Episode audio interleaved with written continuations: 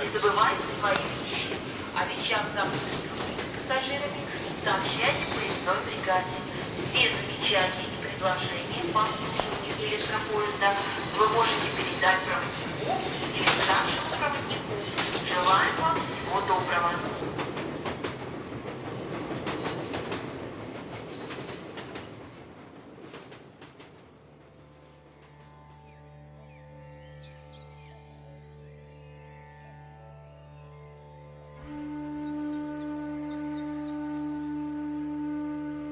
Здравствуйте, уважаемые слушатели! В эфире станция «Конечная», подкаст для смертных. Сегодня нам предстоит долгий разговор. Три предыдущих эпизода были только присказкой, вынужденным вступлением для того, чтобы рассказать о теме, которая была интересна мне. Наконец-таки мы до нее добрались. Начну я сегодня с, опять же, теоретических основ, с подводки, для того, чтобы понять, о чем пойдет речь и к чему я это все веду. Итак, жизнь индуиста – это итог его кармы – то, что он заработал в предыдущих жизнях. Рождение в той или иной касте – это результат его деяний в прошлой жизни. Это неплохо, не хорошо, это просто факт и очередная ступень развития, которая приближает человеческую душу к освобождению от сансары. А в жизни есть и другие еще цели. Это кама – чувственное наслаждение, артха – материальное благосостояние, дхарма – мораль, долг и праведность, и мокша освобождение от бесконечной цепи рождения и смерти. Мокша – это то состояние, о котором мечтают все индуисты. Это освобождение от круга перерождений и слияние с Богом, с Брахманом, вечная жизнь в нем. Путь до мокши, до освобождения очень долг и непрост, и каждый стремится сократить его в меру своих сил.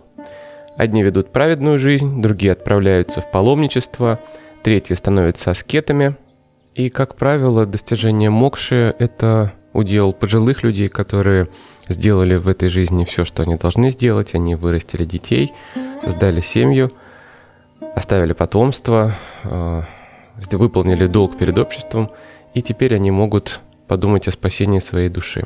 Но есть люди, которые рождаются в своем последнем воплощении с таким высоким уровнем за своих заслуг, с, с такой кармой, что никаких других целей, кроме мокши, им не нужно достигать. Все, что они должны были сделать, а, каму, артху, дхарму, они это достигли в предыдущих воплощениях. И таких людей называют по-разному саньясины, садху, отшельники, аскеты. В индуизме не существует универсального э, способа достижения нирваны, и есть много вариантов, человек может выбрать свой собственный способ духовного развития. Те, кто следует быстрым путем, это садху, святые люди. И в Индии они существуют уже тысячи лет. Когда-то их было гораздо больше, чем сейчас. И даже сейчас в Индии они составляют примерно половину процента населения, это от 4 до 5 миллионов. Они организованы в различные секты, передают Э, традиции, мудрость, методы йоги, которые очень способствуют достижению э, слияния с божеством. Садху радикально отвергает мир, они всецело фокусируются на абсолютной реальности, не на той иллюзии, которая окружает нас в нашей жизни, нас непосвященных, а именно той реальности, которую видят боги. Они для этого обрывают все семейные узы, все социальные связи, у них нет дома, нет имущества – Э, из одежды у них только набедренная повязка или, может быть, даже ее не быть. Живут они на обочине общества, это маргиналы. Ну, для нас они маргиналы. На самом деле индусы воспринимают их абсолютно иначе.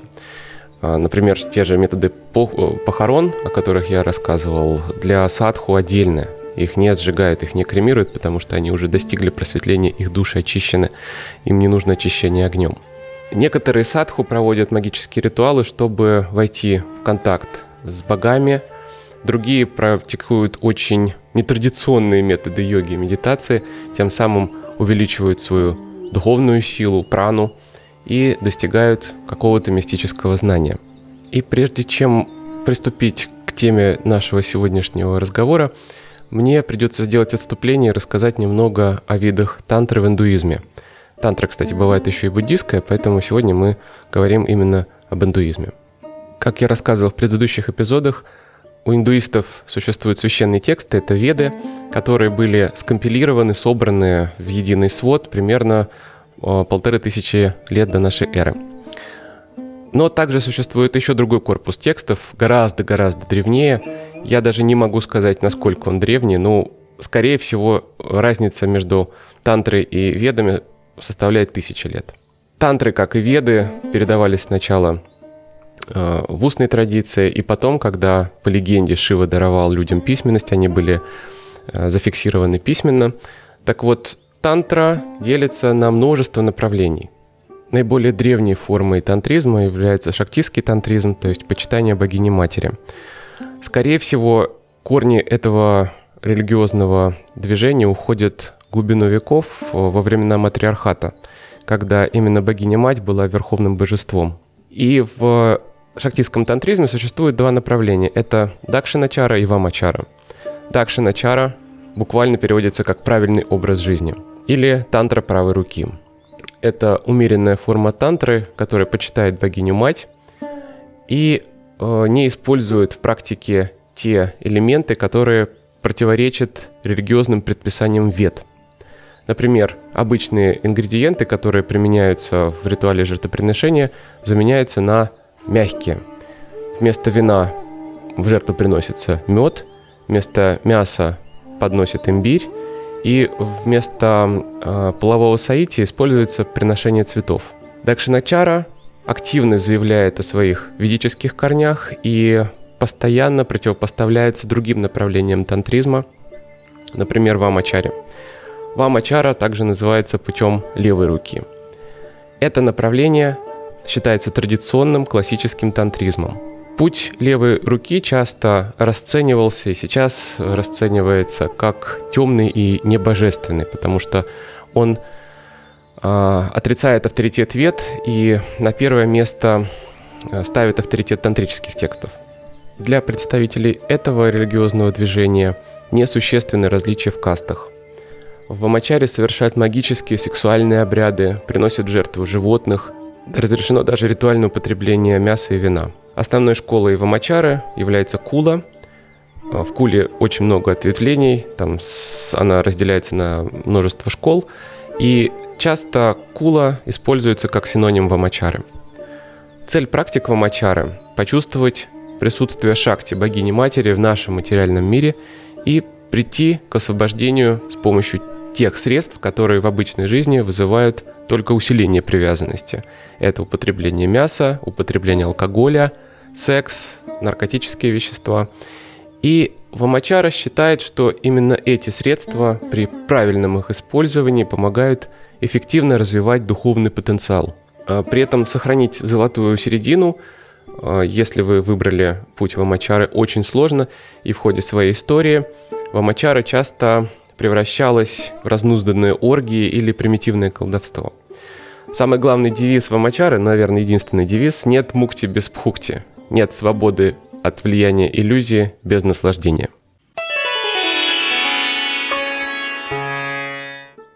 Если человек выбирает путь аскета, путь отшельника, то, скорее всего, он пойдет по пути тантры, по пути вамачара – Наиболее радикальные представители тантризма в Индии – это Акхори, секта или целое религиозное движение, как хотите назовите.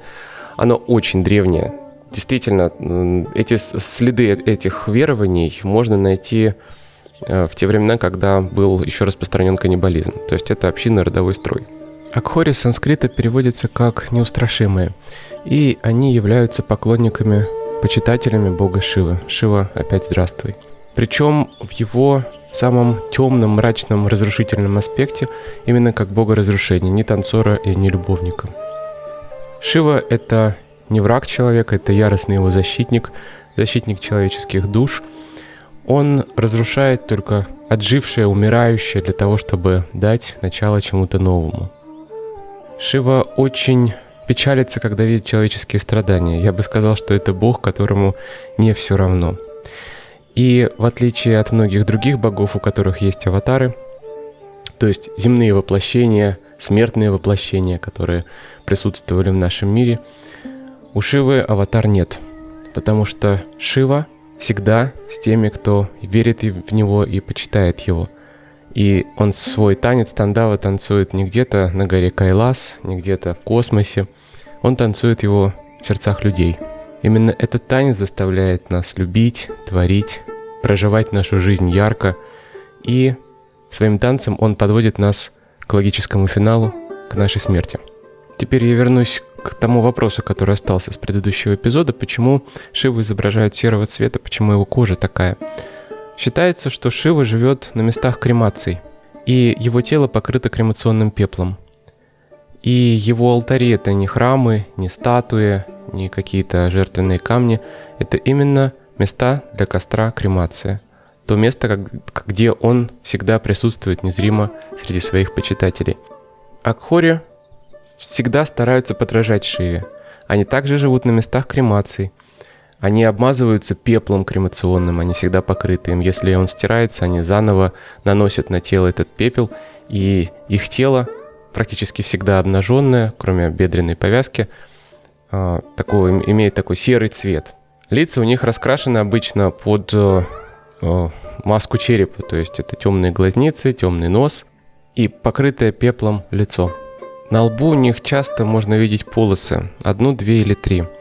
Три полосы бхасмы или випхути, такие же, как иногда изображает на лбу Шива.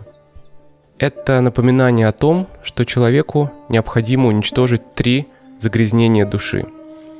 Анаву, эгоизм, карму, действие, которое рассчитано на какой-то результат, и майю, иллюзию, а также три васаны, тонких желания. Это мирские, Локавасаны – желание друзей, семьи, власти, богатства, славы, почета, священных писаний, шастравасаны, духовной гордыни, бездумного накапливания знаний, умствований и телесные – вехавасаны – желание иметь прекрасное телосложение, здоровье, красивое лицо, желание продлить свою жизнь какими-то а, средствами, снадобьями.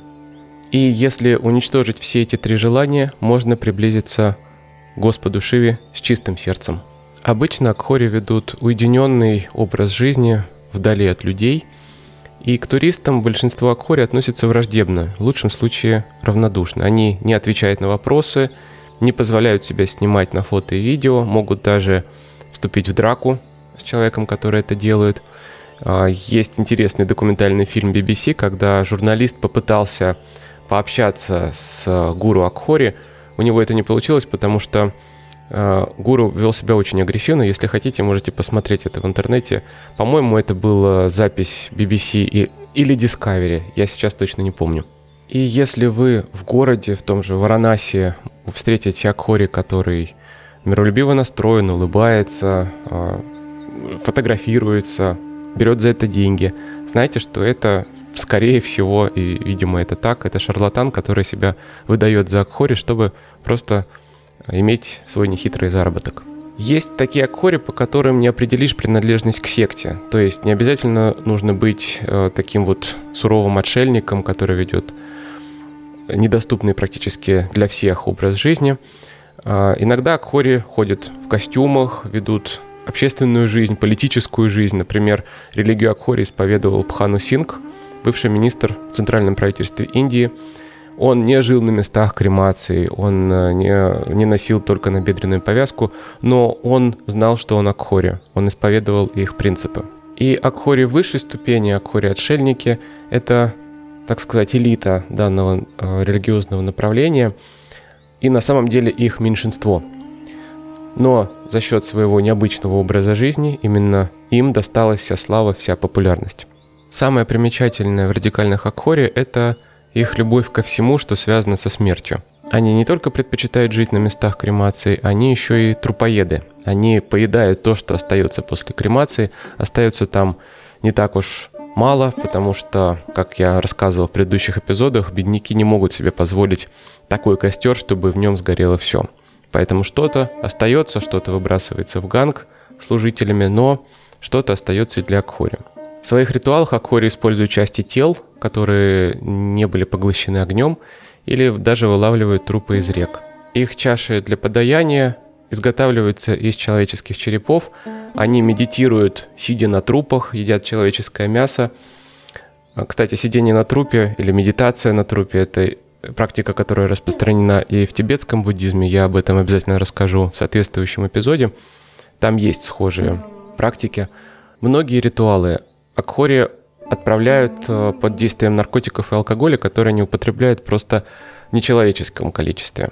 То есть э, организм человека физически не может переработать такое количество э, психоактивных веществ, которые употребляют Акхори. При этом они остаются полностью осознанными, они не теряют контроля.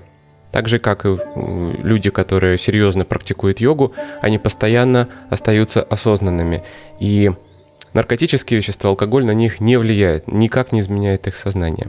То есть поведение Акхори нельзя назвать неадекватным в любой ситуации.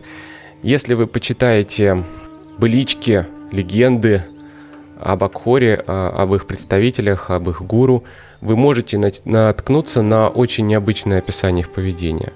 То есть оно абсолютно социальное, но при этом они полностью отдают о себе отчет в том, что они делают. Да, они нарушают нормы, они нарушают законы, они ведут себя абсолютно неприемлемо для окружающих, но они это делают совершенно осознанно. Такая устойчивость ума, такой самоконтроль вырабатывается многими годами практики. Они могут смотреть на смерть, разрушение, разложение, на все ужасы мира безо всякого сожаления и сочувствия. Входить полностью в самые темные аспекты нашего мира. И помимо человеческих останков, рацион Акхори составляет подношение и все относительно съедобное, что им попадется. То есть они могут поглотить действительно всю любую грязь. Помните, как Кали, пожирательница грязи. Любая пища для них становится чистой, если над ней прочитать мантру. Радикальный Акхори не принимает ничего мирского. Добро, зло, друзья, любовь, семья – это все для них э, совершенно чуждые понятия. Они не мыслят категориями, и земная жизнь для них – это иллюзия. Просто один маленький шаг на пути к нирване. Иллюзия, которую нужно, необходимо преодолеть для того, чтобы слиться с божеством. Следовательно, одежда, вкусная еда, взаимоотношения человеческие и все, чем человек себя окружает в обычной жизни, это тоже иллюзия. Все это не имеет для Акхори никакого смысла. Для Акхори не существует красивого и отвратительного, плохого и хорошего, вкусного и невкусного. Все, что вокруг, это проявление Бога. Значит, все между собой равно. Отказ от человеческих норм, мирских привязанностей – это самый короткий путь к духовному просветлению. В центре мира Акхори – это смерть, это мистическая граница, это ритуал, который дает энергию связаться с Богом и перейти в новое состояние. Индуизм э, вообще и шиваизм в частности, э, они относятся к адвайтическим религиям. Доктрина Адвайта Веданты, э, древнего учения, предполагает, что все проявления нашего мира и даже люди, я, вы, любой человек – это не просто частицы какого-то божественного, это и есть Бог. Это части Бога. И когда вы общаетесь с любым человеком, взаимодействуете с любым объектом нашей реальности, вы взаимодействуете непосредственно с частицей божественного. Самая главная проблема нашего мира, нашей веры в том, что мир, такой, каким мы его видим, это иллюзия. Мы, конечно же, частицы Бога, мы сами боги, но преодолеть эту иллюзию – это главная задача человека для того, чтобы слиться с Брахманом, с Абсолютом. Человек, который на пути шиваизма, на пути Акхори достигает просветления, а, его описывают словом «шивахам», и он сам говорит это при, прос... при момент просветления. «Шивахам, я есть Шива, я божественен, я слился с Господом». Для Акхори весь мир – это одно большое кладбище, где все, в том числе они, уже мертвы. Смерть – это самое плохое, что может случиться с человеком, но в соответствии с философией Акхори она уже наступила. Жизнь и смысл ее приобретают совершенно иное значение. Нет больше ничего хорошего, ничего плохого, грязного и чистого, омерзительного и прекрасного. Сами индусы очень боятся Акхори. Они верят, что у Акхори есть э, какие-то магические силы или ситхи. Акхори опасны, потому что для них не существует грани между добром и злом. На них не действует закон кармы, скорее всего. Потому что даже если Акхори убивает человека, это никак не сказывается на его собственной карме. И в самих действиях Акхори не может тоже быть ничего правильного и неправильного ни с их точки зрения, ни с точки зрения остальных индуистов, потому что они вступили на путь Вамачары. Никакое действие или бездействие не может быть правильным или неправильным. Ты не можешь сделать что-то, что не понравится Богу Шиве. Единственные враги, которые есть у Акхори, это их собственные эмоции, это они сами. То, с чем нужно бороться, и то, что необходимо побороть на пути к просветлению. Враги – стыд, отвращение и страх.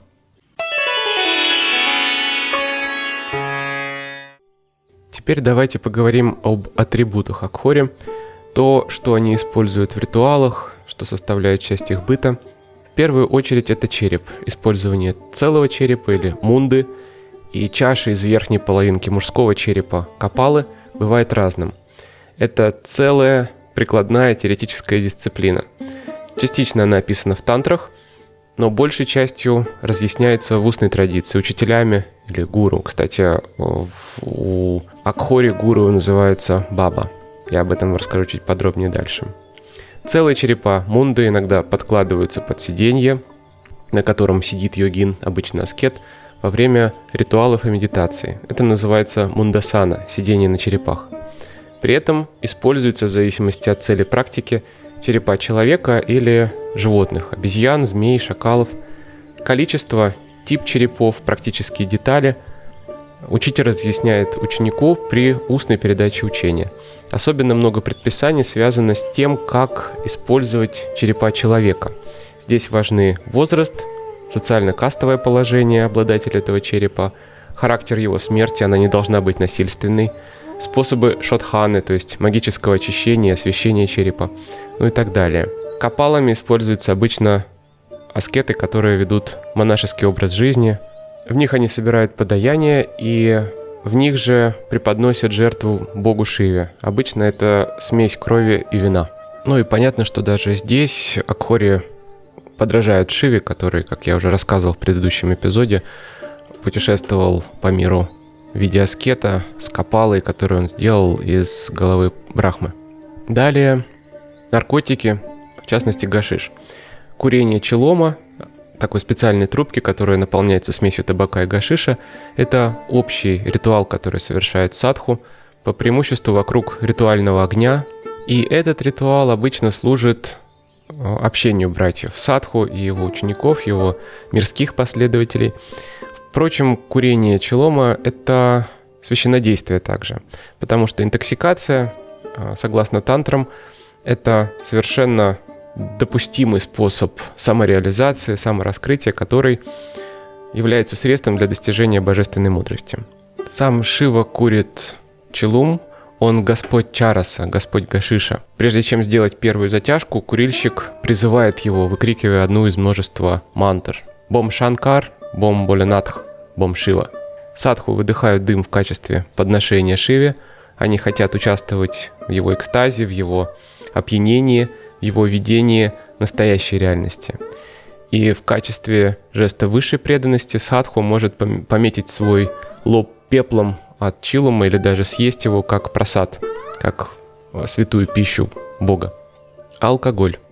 Садху и другие духовные подвижники э, не пьют спиртное, некоторым из не позволяется даже принимать лекарства, которые содержат алкоголь, но акхори употребляют спиртные напитки, потому что они умеют контролировать состояние опьянения, и для них это не считается греховным. Вы должны пить напиток, не позволять ему пить вас, иначе вы станете его рабом и погибнете. Вы должны всегда сохранять контроль. Это основная заповедь обращения Акхори с алкоголем. На Акхори алкоголь производит эффект обратный тому, как он влияет на обычного человека. Алкоголь заостряет ум подвижника, чтобы тот вопрос, который занимает его долгое время в обычном состоянии, мог быть решен мгновенно. Это относится к другим видам опьяняющих веществ. Если вы не можете контролировать их действия, не принимайте их, иначе вы только делаете себе намного-намного хуже. В любом случае употребление алкоголя и наркотиков для обычного человека – это не практика, это не священный ритуал. И я призываю вас это не делать. Далее табак. Большинство людей считает, что табак ничем, кроме э, каких-то отрицательных побочных эффектов не обладает. Табак является растением, который э, в аюрведе используется как лекарство. Э, в аюрведе описано около 100 важных применений табака именно как лекарственного средства. И Акхори также использует табак и для лечения, и в собственных ритуалах. Где обитают Акхори? Если вам хочется увидеть Акхори быстро, не подвергая себя опасности и долгим путешествиям, то можно поехать в тот же Варанаси. Кроме шарлатанов, там еще есть и настоящие подвижники, которые просто обитают на э, местах кремации. Вообще акхори можно встретить на территории всей Индии. Если в Дели вам придется потрудиться, чтобы издалека увидеть хоть одного из них, то в Варанаси вы можете смотреть на них просто круглые сутки. Их там действительно много.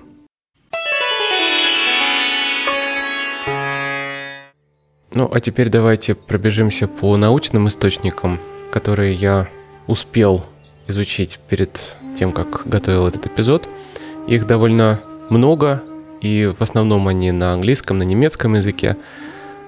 Я бы остановился на двух работах. Они меня заинтересовали особенно. Э, их чтение не требует какой-то подготовки как историка, как антрополога. Первая из них — это «Акхора по левую руку Бога» Роберта Свободы. Это первая книга трилогии автора, который написал после того, как 15 или 13 или 15, я уже не помню сейчас, лет прожил в Индии, и 7 из них он посвятил ученичеству именно у Акхори. Сам Роберт Свобода – антрополог, признанный авторитет по аюрведе. По аюрведе – это э, индийская народная медицина, практика питания, ну, здоровый образ жизни по-индийски, так скажем. Он э, читал лекции во многих университетах мира, буквально по всему миру. И его академический авторитет э, иллюстрирует тот факт хотя бы, что статью об аюрведе для британской энциклопедии писал именно Роберт Свобода. Итак, Акхора по левую руку Бога представляет собой очень интересные записки иностранца, человека, который попал не просто в культурно чуждую, а в ментально чуждую среду, внезапно оказался там, в Индии, и понял, что все его представления о мире, о реальности, они э, не универсальны, они совершенно относительны. А реальность сама по себе, она может быть совершенно разной. Более того, его представления, скорее всего, были иллюзорны всю его жизнь. Как только он попал в ученичество к гуру Акхори, к Бабе, он это прочувствовал на своей шкуре. То, как он описывает свое первое сидение на трупе, э, это не для слабонервных. То есть его заставили медитировать ночью, сидя на разлагающемся теле. И это очень, ну, это обычная практика для Акхори. Для человека, который даже всерьез занимается йогой, это экстрим. Так вот, его записки — это Кастанеда здорового человека, потому что, в отличие от Кастанеды, Роберт Свобода — это не полумифическая личность, это настоящий человек, который отвечает за все свои слова, написанные им, а, будь это научный труд или его воспоминания о своем опыте, а, будучи учеником Акхори. Вообще читать очень интересно, это действительно как будто ты попадаешь на другую планету. Настолько восприятие мира отличается от того, к чему мы привыкли, даже если вы знаете что-то о йоге, даже если вы знаете что-то об индуизме, все равно мир Акхори вас потрясет до глубины души. Тем, что он абсолютно другой. Там нет действительно правильного и неправильного, грязного и чистого. Все это для них просто часть иллюзии. И Роберт Свобода это очень живо и интересно описывает в своих книгах. Я очень рекомендую к прочтению, вы не потеряете время, хотя бы потому, что вы прикоснетесь вот э, к по-настоящему древней традиции. Сам Роберт учился у гуру, который был человеком мирским, родился в очень богатой бомбейской семье. Ну, буквально, да, вот с измальства он испытал все богатство, ему не отказывали ни в чем. Потом он пошел служить в армию, потом работал много где и понял, что все эти пути не для него – это не то, для чего он был создан и к чему лежит его душа, поэтому он решил пойти по пути служению Шиве и стать Акхори. он сам стал учителем только спустя 12 лет после смерти его учителя. Такова традиция Акхори. Ты можешь стать гуру только спустя долгое время, когда ты подтвердил своей собственной жизнью, своим опытом верность служения. Ты не свернул с пути, ты опять не вернулся в мир, ты остался Акхори. И в процессе обучения он рассказывал Роберту удивительные истории из жизни о том, что он видел, о том, что он испытывал, о своем собственном учителе. В общем, там полно легенд, мифов, э, всего чего угодно. Там очень сложно отделить реальность от вымысла, но чтение это, безусловно, очень интересное. Вторая книга принадлежит Перу Мирча Илиады, которая называется «Йога, свобода и бессмертие». Это уже классический труд, собственно, как и все труды Мирча Илиады. Это, безусловно, признанный академический авторитет, который всю свою жизнь посвятил науке. Он изучал историю, религию, философию, сам был философом, у него есть и научные, и философские труды. Почетный профессор многих университетов мира – член-корреспондент Британской академии наук, Австрийской академии наук. В 80-м году он был он выдвигался на получение Нобелевской премии, поэтому перед нами безусловный академический авторитет. Чем интересно его исследование? А, в этой книге он пытается анализировать йогу не как какую-то практику, а как э, феномен, как явление человеческой культуры и его историю на протяжении многих-многих веков. Когда он писал об Акхоре, он делал интересное предположение, скорее всего, не безосновательное. Он проводил аналогии между Акхори и Капаликами. Капалики — это э, религиозная секта, э, дословно переводится как «носящие черепа». Вы можете почитать о них отдельно. Он проводил аналогию между Акхори, Капаликами и, видимо, какой-то очень древней традицией, которая э, существовала вообще на родовом строе — когда на территории Индии были распространены, было распространено обычай охоты за головами и каннибализма. Так вот, он делает предположение, что каннибалы, охотники за головами, вели определенный образ жизни, у них был уже сложившийся быт, на который постепенно наслаивалась очень объемная духовная традиция в виде индуизма и шиваизма в частности. И в результате долгой-долгой эволюции эти э, каннибалы, убийцы стали Акхори, святыми отшельниками. Как это происходило? Это, опять же, очень интересная работа сама по себе, не только та часть, которая посвящена Акхоре. Я также всячески рекомендую ее к прочтению просто для того, чтобы расширить вас, ваш кругозор и чтобы понять, что такое йога вообще, что это за явление. И в заключение я бы хотел еще раз поговорить о Шиве, Не хотите ли поговорить о Боге?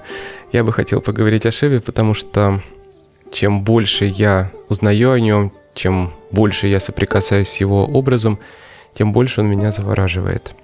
Я говорил о том своем трансцендентном опыте при чтении Корана, когда ты читаешь текст, и ты не можешь сопротивляться той силе, ты можешь ей только покоряться и следовать ей. То же самое примерно я ощущаю, когда я каким-то лю- любым способом, образом э, соприкасаюсь с образом Шивы. Очень похожее ощущение.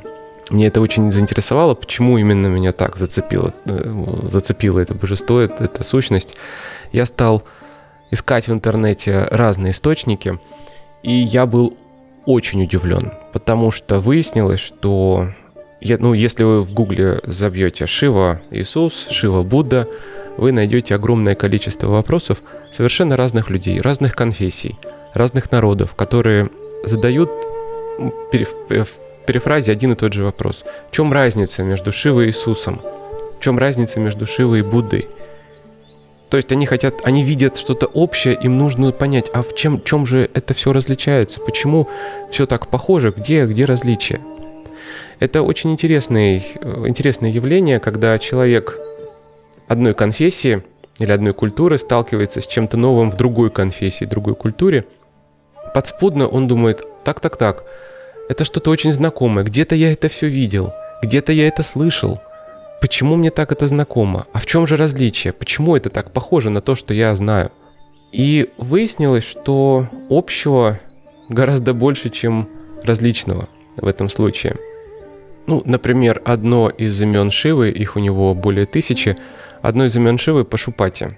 Пожалуй, одно из самых древних его имен, когда Шива был еще Рудрой, то есть это доарийские времена, э, времена харабской цивилизации.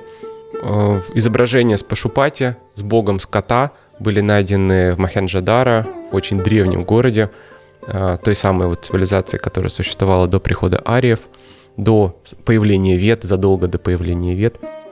И подразумевается, что вот изображение этого рогатого бога, бога скота, это и есть прото-шива или прото-рудра, как хотите. Потом скот — это стали не животные, это стали люди, людские души. То есть он пастырь душ человеческих. Очень знакомый образ, не правда ли? Если мы будем сравнивать Шиву, Шиву и Будду, в чем их различие, в чем их э, пути э, сходятся и где они расходятся, как сказал Садхгуру, если вы идете путем Будды, это пропасть, которая имеет дно. Вы можете достичь дна, вы можете достичь просветления, очищения. Если вы следуете путем Шивы, то это пропасть без дна. Почему это так? В тантрах описано 112 способов духовного просветления, 112 путей к нирване. Вы можете выбрать любой. Какой бы вы духовной традиции не принадлежали, какую бы вы религию не исповедовали, не использовали для духовного роста и просветления, вы все равно упретесь в тантры, в эти 112 способов, которые а, соответствуют 112 чакрам на физическом теле человека. Почему это так? Потому что вот Шива дал людям 112 способов достижения благости. Больше их нет, их нельзя придумать, потому что их не существует. Будда Шакьямуни был индусом, он принадлежал к племени Шакьев, и, естественно, к моменту своего рождения э, индуизм был э, уже очень древней религией, уже стал древней религией. Там совершенно был сложившийся канон. Так вот, к моменту появления Будды он, конечно же, не мог не знать о Шиве. Он, конечно же, слышал, слушал ту легенду, которую я рассказывал в предыдущем эпизоде, о споре Брахмы и Шивы, о том вопросе, который задал Шива Брахме. «Ну ты же создал еще и разум, зачем ты это сделал? Ты дал человеку способ видеть плохое и страдать». Естественно, во время своей духовной одиссеи, так назовем это, Будда обращался с разными учителями, он в том числе был и аскетом, он испробовал и этот путь, и этот путь ему не подошел. Как мы знаем, э, просветления он достиг при других обстоятельствах. Скорее всего, он общался с Акхори тоже, потому что Акхори в те времена уже существовали. И, естественно, он знал о тантре. Естественно, знал о, обо всех тех путях, которые в нем описаны. Из тантры Будда взял один принцип, один способ достижения нирваны – возвел его в абсолют и довел его до совершенства в своем учении. Но это только один путь из 112, путь логического последования очищения разума от иллюзии внешнего мира. Все остальные, все остальные пути – пути Шивы.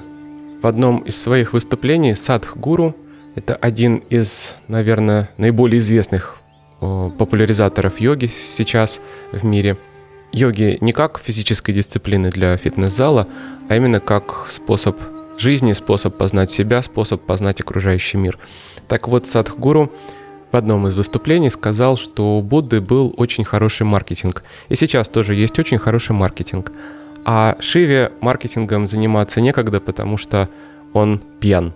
Вообще у Садхгуру очень тонкий юмор, и часто не можешь понять, когда он шутит, когда говорит всерьез, но на самом деле это очень интересный человек, как духовный лидер, как проповедник, его просто интересно послушать а, для того, чтобы понять а, логику, ход мысли человека, который посвятил всю свою жизнь служению Шиве. На этом сегодня все. Спасибо большое, что вы выслушали эти длинные лекции о индуизме, вытерпели мой рассказ об Акхоре. Мы едем дальше, до станции конечная. Помните, жизнь прекрасна.